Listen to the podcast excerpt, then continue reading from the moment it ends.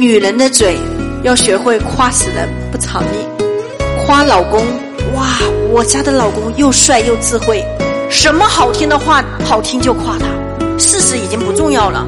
我老公是全底下最好最好的男人，没有之一。你说的就是事实，是你创造的那个事实。这些东西都在发生未开始之前，没遇到周老师之前。我十六岁出来，初中毕业出来社会，十六岁出来打工。我要二十岁谈恋爱，二十四岁结婚，然后二十五岁生孩子。我事实的经历就是，我十六岁初中毕业出来社会以后，然后我是二十岁谈的恋爱，就是跟周老师。我为什么二十岁谈恋爱？因为我就是这么下订单的，我订单里面还有几条附加条件，你们很多人只听一不听二不听全部，然后就断章取义，就觉得这样不对。比如说我会讲女人要倒贴，你们就觉得倒贴以后不幸福，男人不珍惜，就断章取义，你知道吗？听话要听全。我的第二个订单是哪里都可以，千万不要是荷兰的。宇宙吸引力法则，老天爷听不到不止，只听到荷兰的。我那时候刚出来的时候，我不想找小鲜肉，我自己那时候。也是小鲜肉，我想找成熟有安全感的男性。我当时想的是，我要找一个比自己大四到七岁的男人。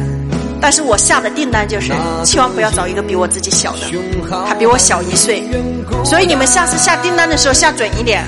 但是我想告诉大家一句话，没有关系。因为我最后的终极订单下的是对的，所以虽然那些附加条件不一样，但是并不影响我走向幸福。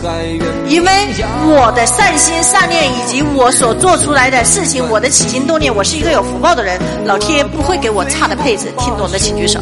我有一句话非常狠，我要找一个没有钱，然后我跟了他以后会很有钱的，然后他有钱以后还要比没有钱的时候对我更好的。这就是很多女的之所以婚姻里面痛苦，就想找一个坐享其成的。我觉得有时候啊，坐享其成那个地位不平等，我特别喜欢平等的感觉，甚至比别人更加平等的感觉。所以换言这句话，我就觉得找到周老师这样的配置，当时的起点，然后我辅助他，他今天不管有多高，你看。我总不会从来没有听人说过，像我这种女性属于糟糠之妻，因为在我的世界观里面，其他东西都不重要。从我上台的那一刻，我就会宣告世界：我配周文强绰绰有余。